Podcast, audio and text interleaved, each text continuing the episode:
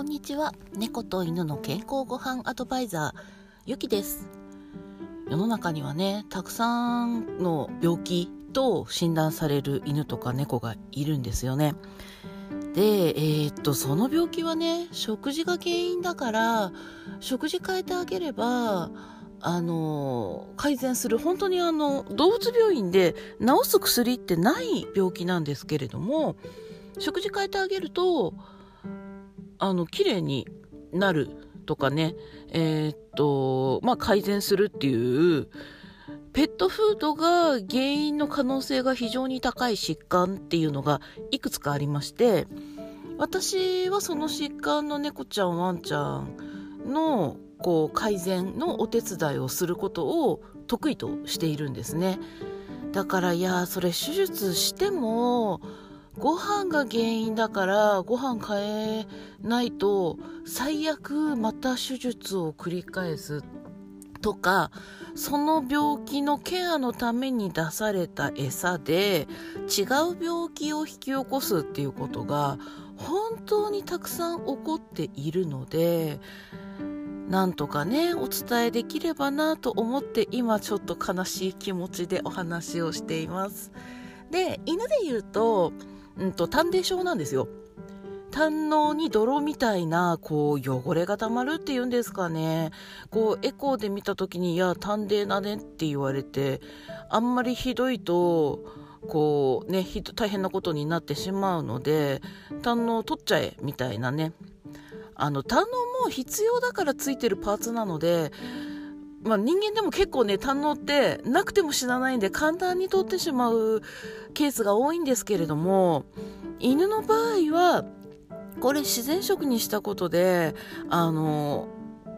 飼い主さんが食事療法でね、ワンコの丹田を治してしまって、獣医さんにちょっと何したの？っていう風に言われつつ、手術を回避されてる方っていうのは、私のお客様の中でもたくさんいらっしゃいます。ただね、今日明日ご飯変えたから明後日治るっていうものではないので、やはりそういったあの病名がつけられてしまった子に関しては、ものすごく飼い主さんが頑張っていただくっていうことはあります。まあ、ただその獣医さんが手術をしようとしていることをこう邪魔してしまうことにもなるのでもしかしたら残念ながら獣医さんのご理解ご協力は得られないかもしれないです。まあ、私が一緒にねあの食事のお手伝いをさせていただいた方っていうのはあの自力でねあの私と一緒に食事を習っていただいて改善をしたことで本当にねもう繰り返さないっていうことができていますのであんまりひどい丹田になる前にご相談をいただけたらもしかしたら必要のない手術をね避けてあげることができるんじゃないかななんて思っていますあの私医者じゃないので病気治せるっていうことを言うと非常によろしくないんですけれども食事が原因の不調は食事を変えると改善できるで犬の場合は結構ね丹田の子とか肝臓の不調の子が多いので食事改善やってみる価値は全然ありますよっていうことはね声を大きくして言うことはできるんですが治すのは飼い主さんでありそのワンコそのものの自然治癒力っていうことになります。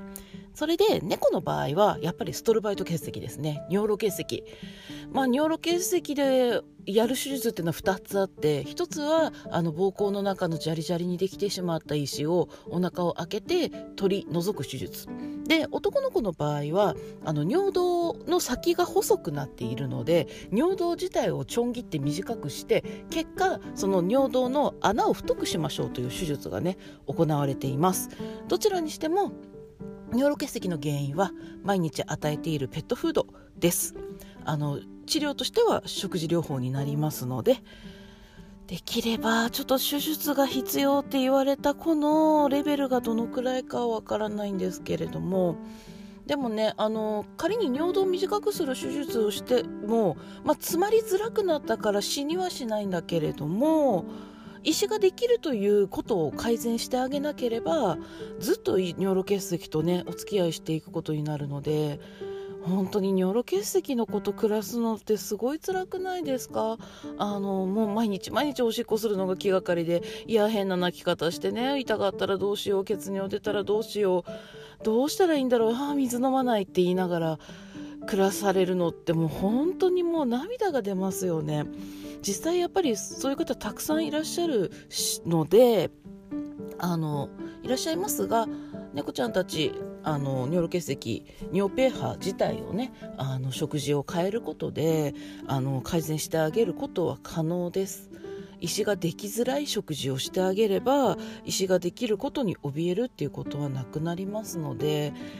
うん、ぜひね、まあ、仮に手術をしたとしてもねあの尿の中に石ができやすい子っていうのは変わらない石ができる食事をさせられてる子っていうのは変わらないのであの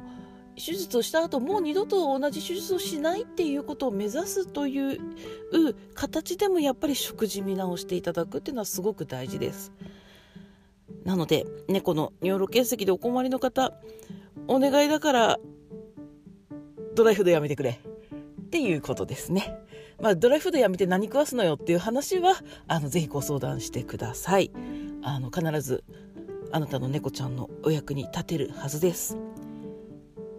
食事に関してはねやっぱ食事のプロに習っていただくことと食事が原因で猫や犬を病気にしないっていうことをね目指して犬と猫と美味しく食べて健康に長生きして一緒にいてもらおうっていうことをね真剣に始めてみたいなっていう方はぜひぜひご相談ください。今日は、えーと食事が原因で起こっている犬や猫の病気の一部についてお話しさせていただきました。うお、怖い。怖い。怖いっていうかね、まあ、あの、嘘ついてるわけじゃないですよ。本当のことなので怖いんですね。ということでした。